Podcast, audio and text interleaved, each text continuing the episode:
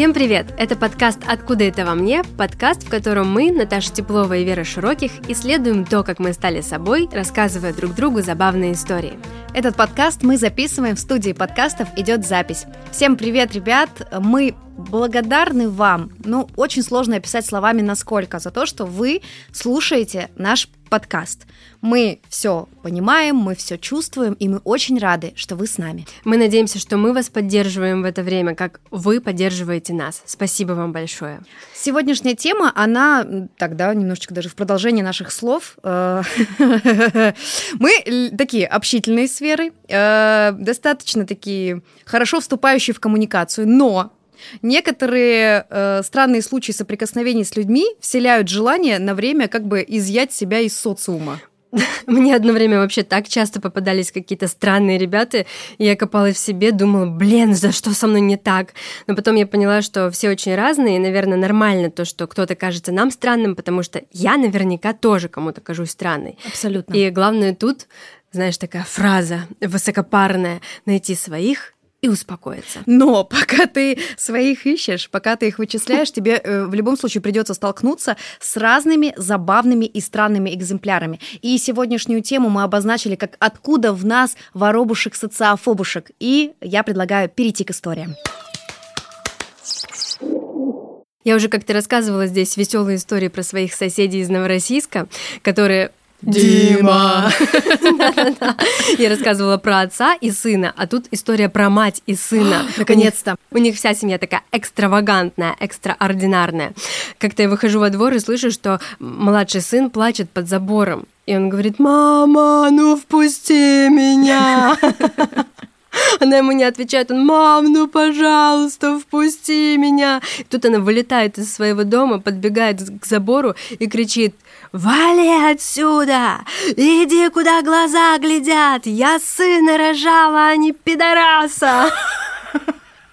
Я уж не знаю, что он там натворил, но он очень сильно просил прощения. Она ему сказала, что раз он такой, то пусть он уходит на все четыре стороны. И вот с такими странными людьми мне приходилось жить по соседству. Подожди, ну ты, он зашел в итоге домой?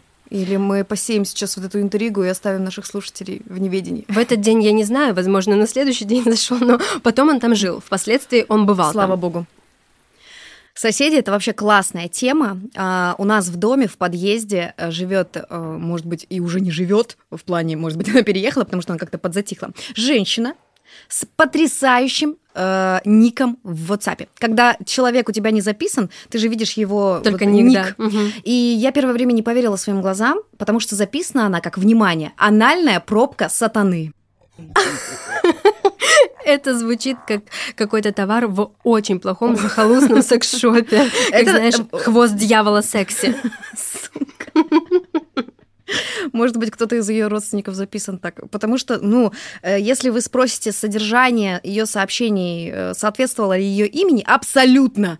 Это реальная анальная пробка сатаны. Она говорила, Будь- горите в аду. Да, она говорила нам «горите в аду» очень часто, потому что мы жили в одном пролете, то есть она жила над нами.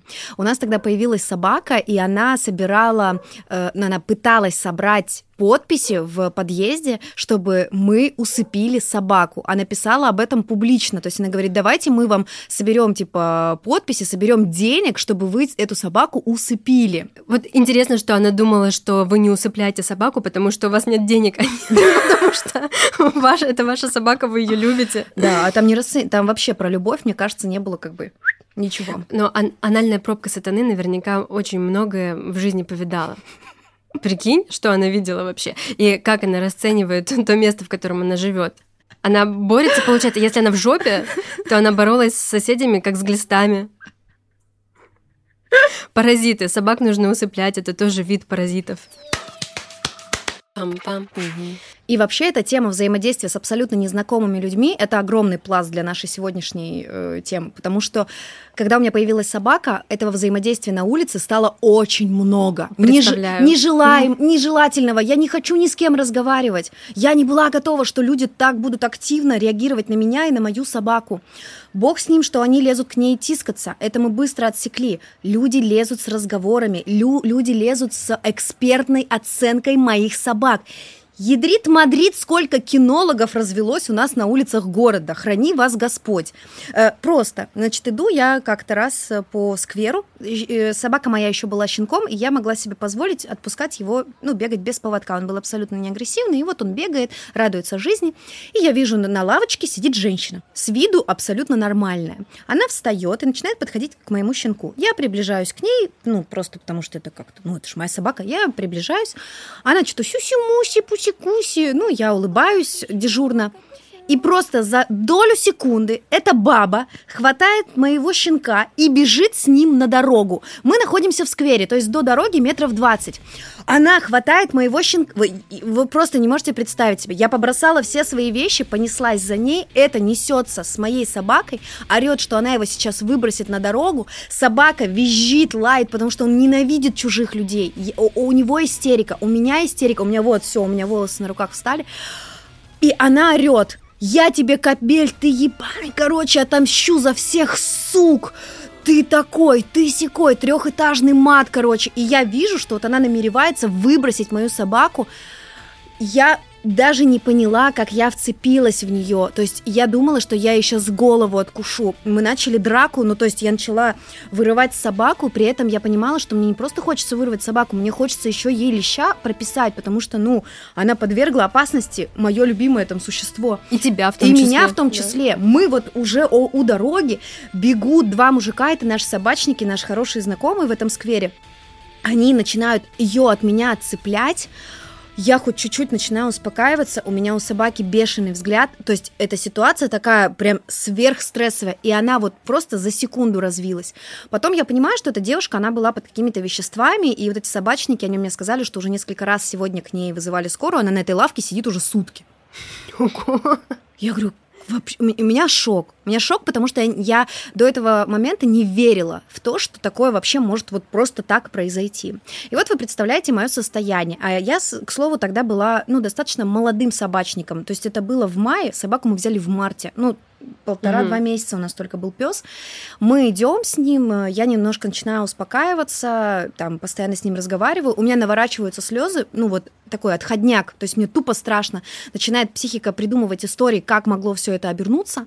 И идет мне навстречу семья додиков. Простите, господи, меня, но это семья додиков. Это ребята, у которых у всех там четверых, это мама, папа, дети, рубашки заправленные в шортики клетчатые. То есть это прям додики. А подтяжки? Под, ну, подтяжек не было, но зато были сандали с носками и все вот эти вытекающие истории. Я, я вам клянусь, к, к, еще у этого мужчины, которым мы вступим сейчас в контакт по ходу истории, у него еще были очки с, ну, с большим количеством диоптрий, то есть такие огромные, огромные. Линзы большие. Да, да, да. Угу. Огромные глаза у него в этих очках. И вот мы идем, проходим мимо них, дети несутся, я понимаю, что вот эти люди не виноваты в том, что только что произошло. Я стараюсь быть милой, спокойной, и они такие, о, это корги, это корги, это королевские корги, это королевские корги. Ну, там что-то кричат.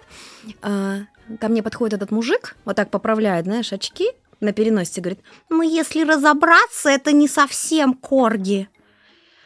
Я вот так набираю воздуха в легкие и говорю, пошел в жопу. Я никогда в жизни никого не посылала на улице. Я, в принципе, очень редко кого-то куда-то посылаю.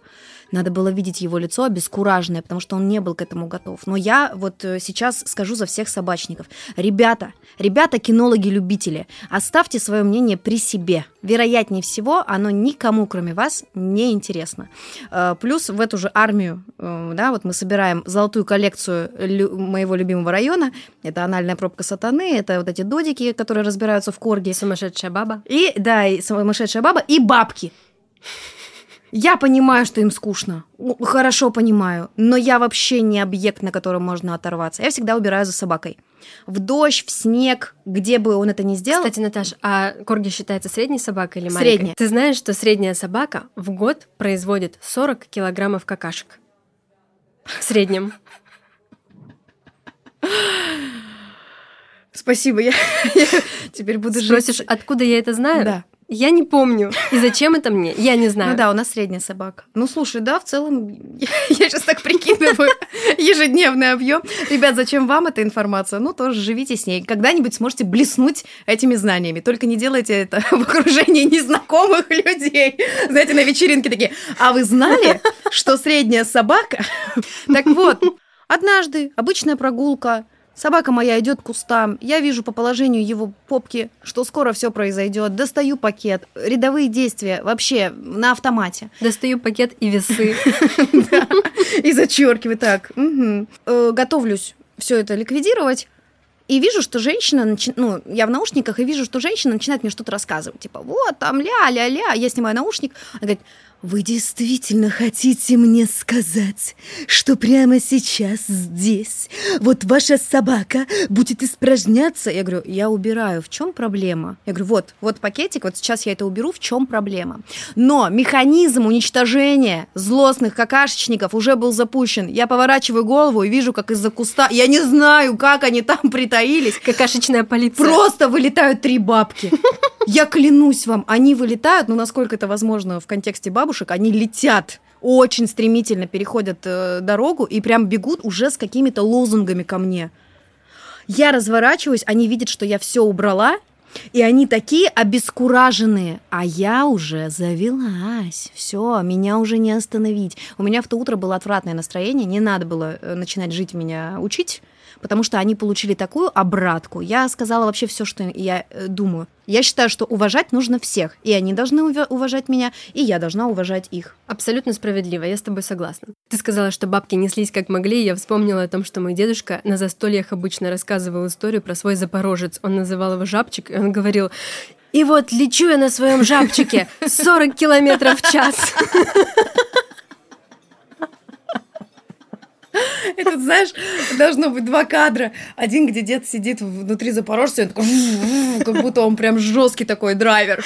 И потом волосы назад. Да-да, волосы назад. И потом жесткая склейка и кадр, как он выглядит в общем потоке, типа. Как улиточка. Да-да-да, блиц, блиц, скорость без границы, вот эта история. Фух. Пам-пам. Угу. Что-то про соседей больше у меня ничего не рождается, хотя наверняка у меня тоже много про соседей странных историй, потому что у меня достаточно интересные личности вокруг жили всегда. Но у меня было много экстраординарных ухажеров. И вот мы сейчас откроем ящик Пандоры этой темы, мне кажется. Один из них работал со мной на моей первой официальной работе в банке. И все с ним было нормально. Он был абсолютно обычный сотрудник банка, приходил на работу в рубашечке, но иногда он начинал рассказывать какие-то истории о своей личной жизни. Он рассказывал подробности про свою девушку, как у нее там все устроено. Вот так просто вбрасывал. Он там говорит, э, я сегодня оформил три кредита, две кредитных карты, а еще у моей девушки вот такое там. Это всегда было абсолютно внезапно. И однажды его не было на работе несколько дней, он заходит, и мы ему говорим, о, привет, ты выздоровел, ты что, болел, где ты был? Он говорит, да, я не просто болел, вы сейчас охренеете, когда узнаете, чем я болел. У меня опухло яйцо, и оно было размером с мою голову.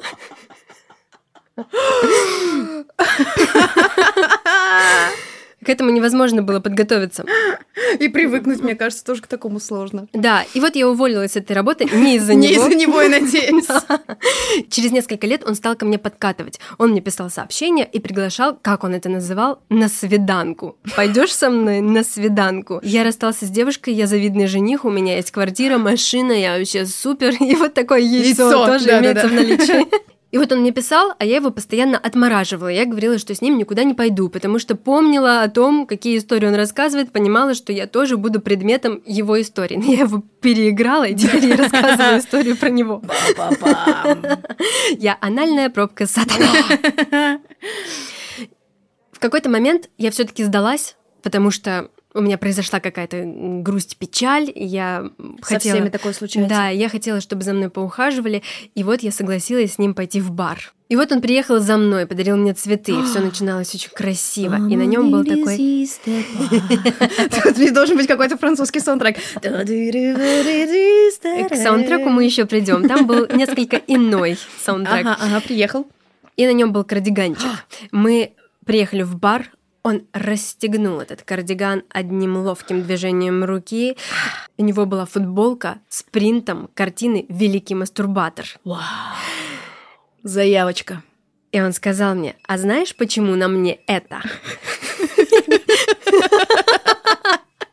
Что-то я ступила и сказала, что не догадываюсь, а он мне начал объяснять, что он много и часто это делает. Я вспомнила о том, с кем я пришла на свидание. Мы с ним сделали заказ.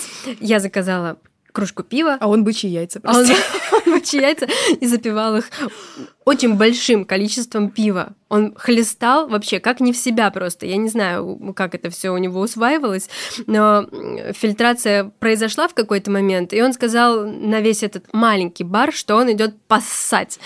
Зашел в туалет, вышел оттуда и говорит, я им там всю дучку обоссал.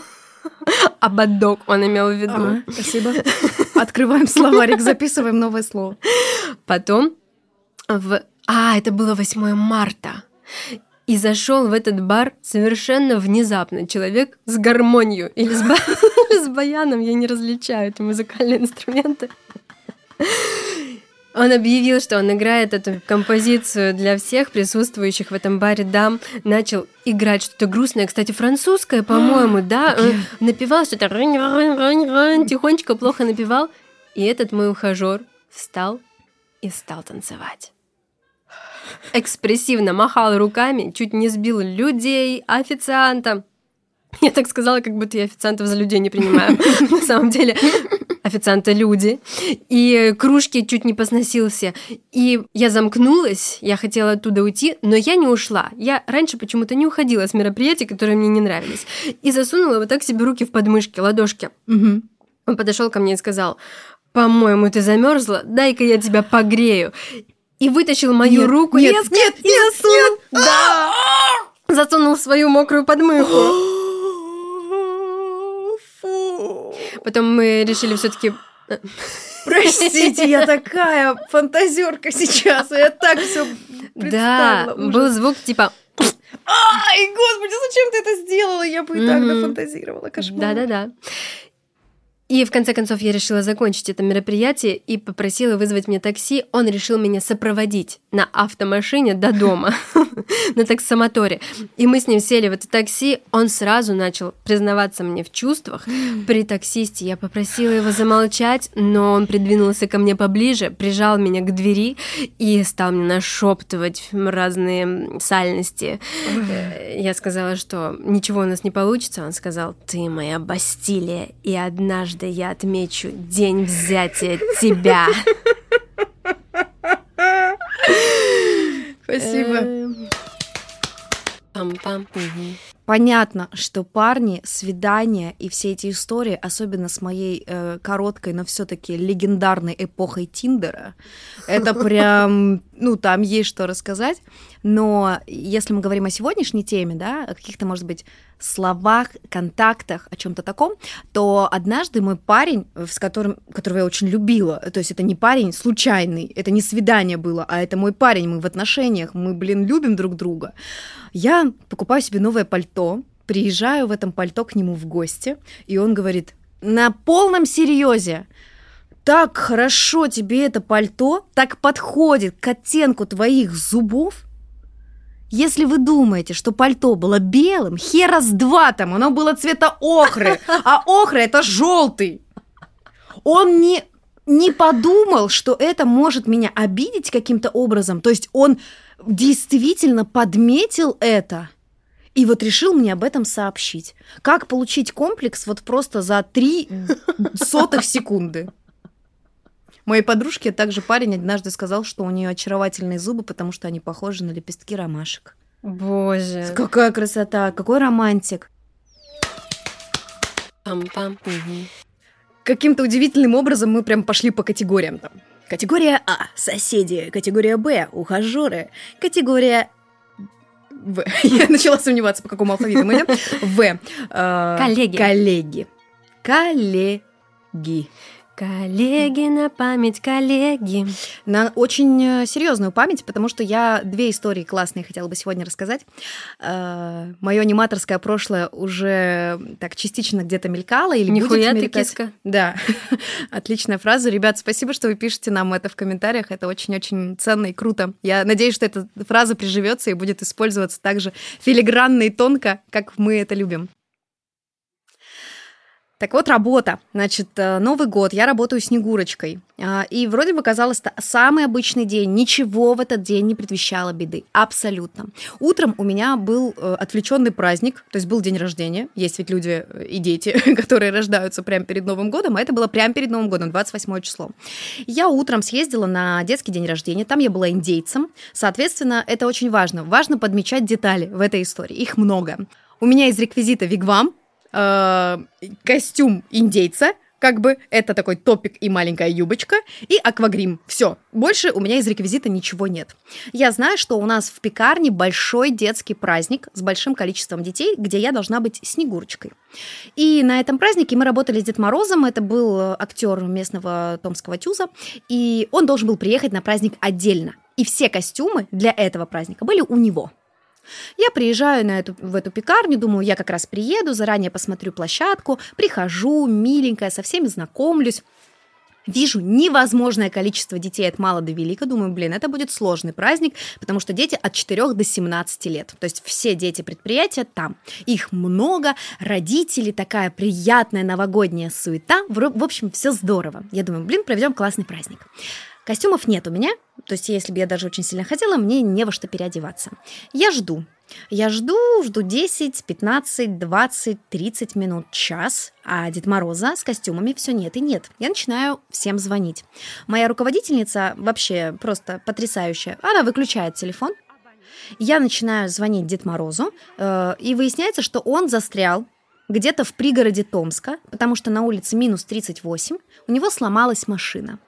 Через сколько он будет у нас, неизвестно. У него после нас еще один праздник, то есть нам нужно начинать, то есть без него, без костюмов.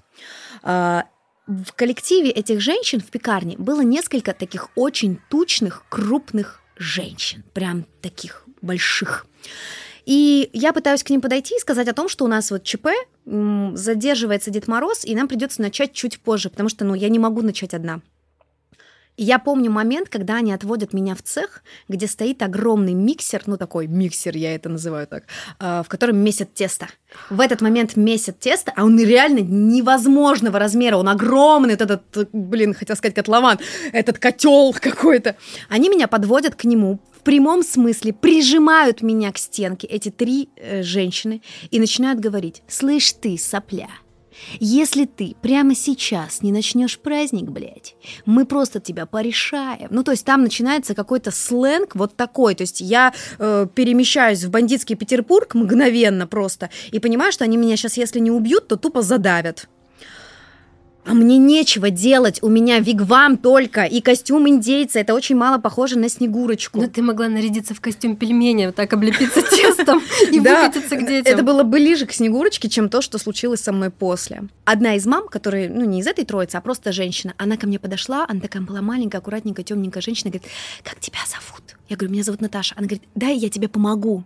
И начинает вести меня какими-то путями. Мы идем через какие-то склады, через какие-то цеха, еще куда-то. Она говорит, мы мужиков поздравляли на 23 февраля, и у нас остался костюм Снегурочки. Я надеюсь, ребята, что вы очень-очень догадливые, и вы понимаете, в каких костюмах 23 февраля могли поздравлять мужиков. Это, сука, блядский костюм Снегурочки. А теперь мы включаем свое воображение. Я надеваю белые сетчатые колготки, mm. лаковые белые ботфорты, на шпильке узконосы, такие прям, простите, но они блядские-блядские. Mm. Э, кафтан да, курточка снегурочки. Ткани там меньше, чем на колготках, э, на груди э, там, значит, э, шнуровка, то есть видно абсолютно всю мою грудь. У меня еще ко всему прочему темное нижнее белье, то есть э, видно и, простите, и трусы, и бюстгальтер, видно все, видно грудь, видно, сука, все. И вот эта лоханская шапочка с двумя синтетическими косичками. Ну, шапка там уже ничего не решала. Мы, в принципе, понимаем, да, что я выгляжу как из «Ну, погоди», вот когда волк, волк. Наде- нарядился Снегурочкой. Это был просто трэш. Мало того, что это было супер дискомфортно физически, я не могла представить, что я так должна выйти к детям и что-то начать вещать. А у нас была хорошая программа, то есть она была прям театрализованная, у меня были стихи и какие-то прям классные интерактивы с детьми. То есть это, это не, э, не ширпотреб, это была хорошая детская программа. И я вот в этом виде выхожу к детям. Те, что помладше, просто в афиге, те, кто постарше, еще и комментируют это. И в какой-то момент дети берут шары с елки и начинают ебашить их в меня, простите, и говорят, Снегурочка, блядь, не настоящая! И просто, типа, начинается какой-то ад. То есть я потеряю контроль над детьми, я стою в этих лаковых подфортах, в этих сетчатых колготках, думаю, нахера я вообще здесь? 650 рублей я получу за это потрясающее мероприятие. И вот наступает момент, а я веду программу, то есть я не останавливаюсь, я понимаю, что нужно что-то делать. И я, значит, веду программу, и в какой-то момент надо звать Дед Мороза, а я не знаю, приехал он или нет. И я просто стою с теми единственными там пятью детьми, кто в меня поверил. Спасибо вам, ребята, вот вы супер, вы люди вообще, вы человечище.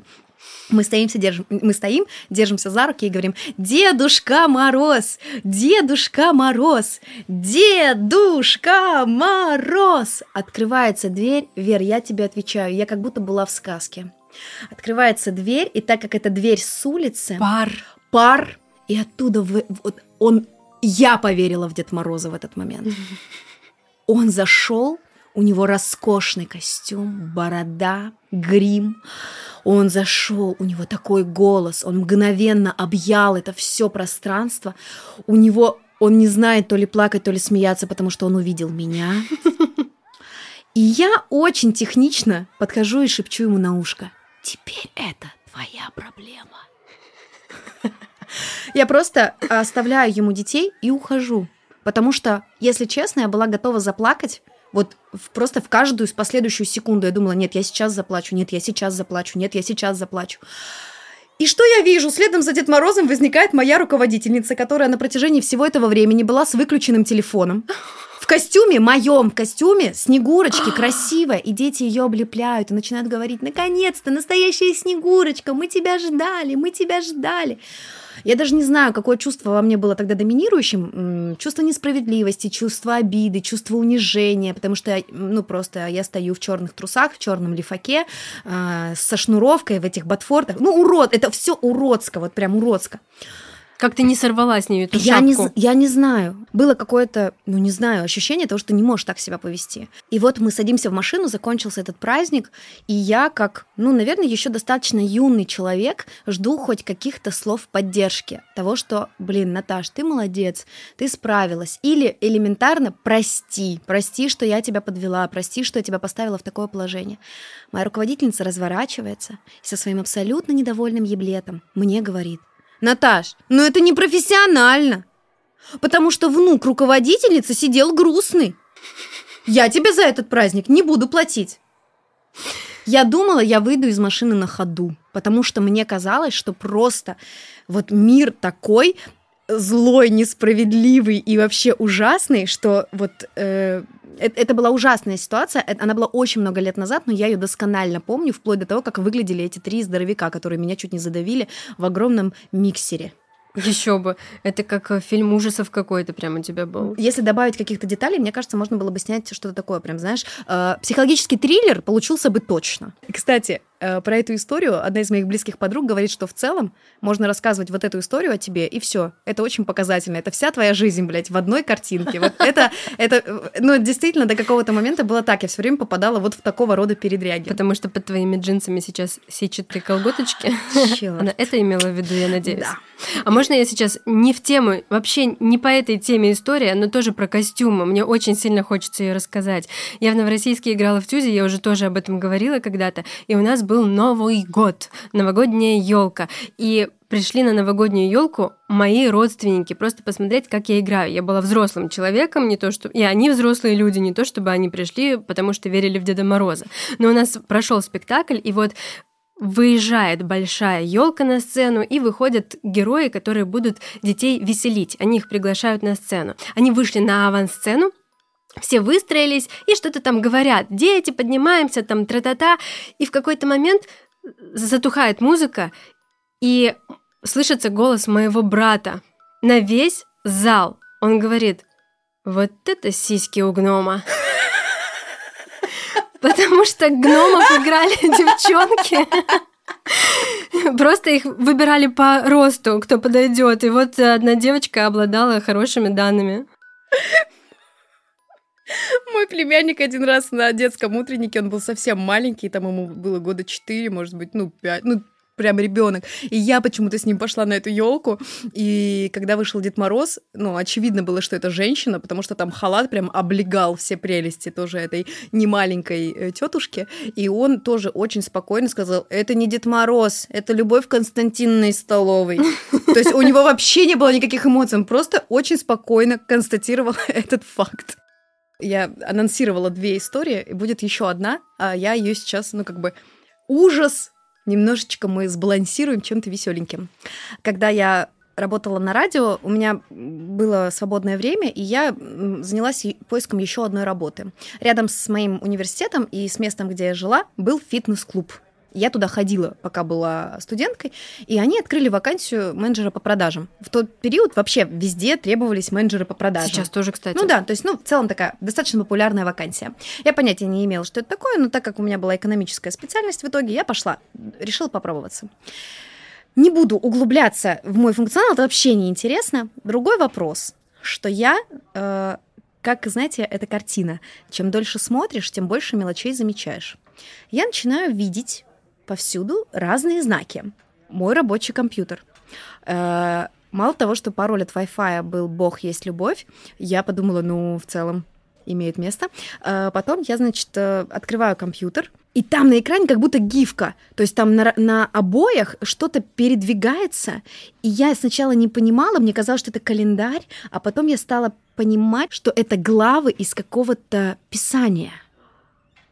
Я поднапряглась, вот так я помню этот момент, я вот так немножко откатилась на стуле от своего рабочего стола и увидела, что на стенах много где наклейки с разными изречениями про Бога. Угу. Ну, опять же, да, то есть мы понимаем, что, ну, в целом может вызвать какие-то подозрения, но никакого прямого вот прям звоночка не было. До одного волшебного момента, когда я сделала какие-то листовки, и они очень понравились моей руководительнице. Кстати, руководительница там была вообще потрясающая женщина, просто, она прям огонь. Вот обнимаю, целую, передаю ей миллионы котиков. Она смотрит вот так на эту листовку, а я работала в тренерской. То есть я сижу, и там сидят все тренеры. У них какой-то перерывчик, мы вот сидим, все разговариваем. И она берет вот эту листовку, вот так отходит. Я вижу, что у нее восторг такой в глазах. И она говорит, Скинем руки к небу, скажем «Слава Иисусу за Наташу!» Я замираю, поворачиваю голову, и эти люди начинают говорить «Слава Иисусу! Слава Иисусу!» А я абсолютно не знаю, как на это реагировать, и я просто улыбнулась. Ну, сказала спасибо, я рада, что вам понравилось, а потом узнала, что 90% тренерского состава и руководители, они организовали собственную церковь и сформировали какие-то собственные религиозные убеждения, и им следовали. И я поняла, то есть, знаешь, и как только я это узнала, я стала видеть это повсюду. И однажды там, э, я не то чтобы скептик, я вообще сейчас не хочу говорить о своем отношении к вере, потому что история вообще не про Ко это. мне? К тебе у меня отношение однозначно. Однозначно, я, я тебя угу. люблю. И я помню, что там был еще один тренер, которая, ну, как бы тоже не особо разделяла их взгляды. И она однажды заходит в тренерскую и говорит, фух, слава богу, у меня персональщица похудела и они разворачиваются, то есть это для них какой-то был звуковой триггер, они такие, да, слава Богу, слава Иисусу, то есть это было прям так мощно, и я, у меня все время что-то вот, я сейчас сижу и, и каждый раз сжимаюсь немножко, и тогда это было так. Я э, там проработала не так долго, но не из-за этого, просто я как бы, я уехала, кстати, в Краснодар, угу. я уволилась и уехала в Краснодар, но и организовала здесь свою церковь. Но сам факт остается фактом, что э, была вот в моей истории вот такая э, работа. Это вообще такой хороший выход, да? Они не смогли найти какую-то религию для себя среди существующих и придумали, и свою. свою. Да, молодцы. Вообще в целом находчивые ребята. У меня в эту тему тоже есть история, но она не моя, мне рассказывала ее подружка Алина. Она пошла к другой нашей подружке Магдалине на последний звонок в школу, и перед ней стояли и перед ней стояли первоклашки. И а, они отпускали шарики в небо. Девочка одна была в восторге от этого зрелища, от того, как много шаров летят в небо. Она так задрала свою голову маленькую, восторженную, и э, говорила, ой, это так красиво, это очень красиво, мне так это нравится, я даже, даже не знаю, как сказать это, как Христос воскрес! У меня не было настолько странной работы, но были странные разные коллеги. Я уже говорила, что я играла в Тюзе и работала на серьезной работе, конечно же, параллельно. И я отпрашивалась с работы, и моя начальница узнала, что я играю в театре, и рассказала об этом другим моим коллегам. И одна девочка такая спросила, а у тебя спектакль, да, сегодня? Я говорю, ну да, вот пораньше ухожу. М, на кого ты играешь? Я говорю, узницу Освенцима. Она такая, М, ну тебе только ее и играть. Ну, может быть, она театральный критик своего рода. Она оценила, да, то, как режиссер филигранно да, подобрал да, да. роль для Смотреть меня, на да. это с этой стороны. Ну, э, я очень хочу, чтобы ты рассказала одну из моих самых любимейших историй. Она тоже касается твоей внешности, либо, э, вернее, будет сказать, оценки другого человека твоей внешности. Да, по оценкам других людей выгляжу я не ахти. Да, я тоже не переживаю. Если бы мы тут составляли сейчас вот эти фотороботы, Да. Для слушателей скажу, что мы с Наташей и сейчас играем в театре, в частном театре. И вот меня, как актрису театра, пригласили проводить мастер-класс по актерскому искусству в музыкальную школу. И я провела его, все люди остались довольны. И владелица этого заведения очень юная девочка. Я не знаю, на вид ей лет 18-19. Мгм. Ну, наверняка она чуть постарше. И а, она рассыпалась в комплиментах, рассказала, что м, вообще получила много отзывов о моем мастер-классе.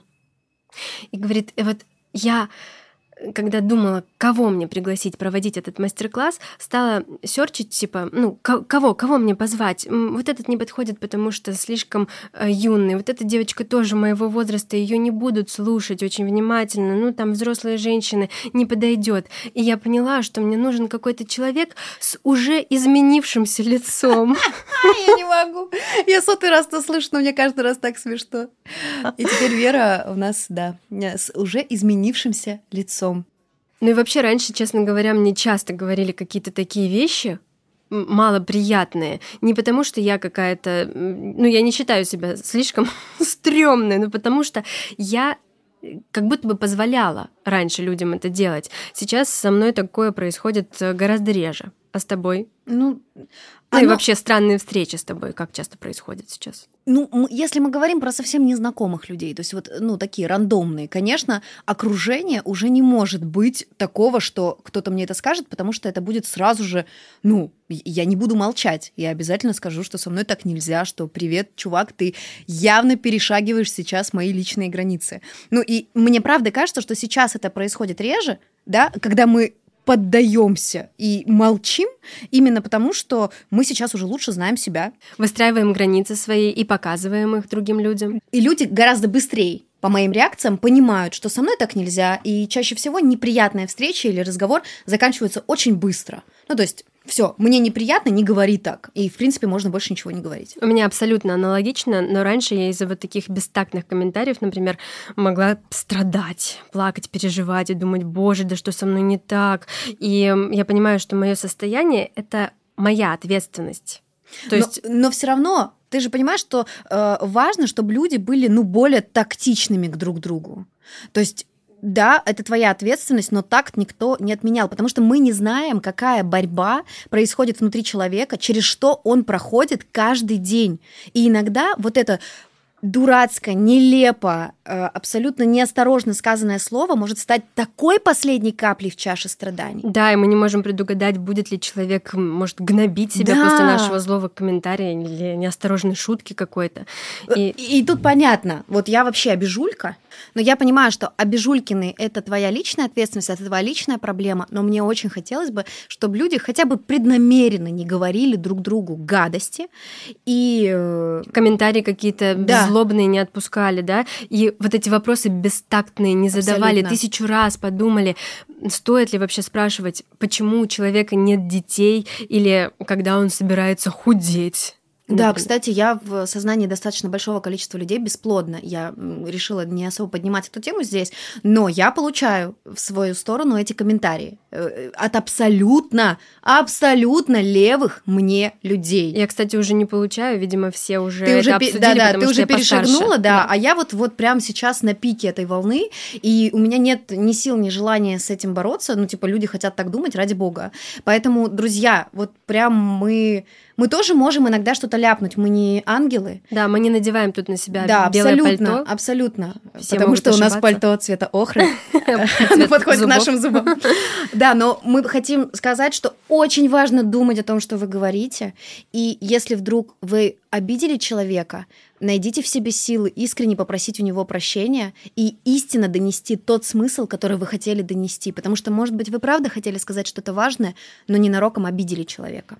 Спасибо вам, что вы нас слушаете. Если у вас есть э, истории на наши темы, пишите нам на почту, пишите нам в личку, мы обязательно всем ответим. Спасибо за звездочки, за комментарии. Мы видим каждый и очень всегда радуемся, обсуждаем друг с другом, пересылаем друг другу, скриншотики делаем. Так да, что у нас есть отдельная папка, и мы в минуты грусти, в минуты тревоги и, может быть, отчаяния пересматриваем это и понимаем, что вы где-то у нас есть. И мы безмерно вам за это благодарны.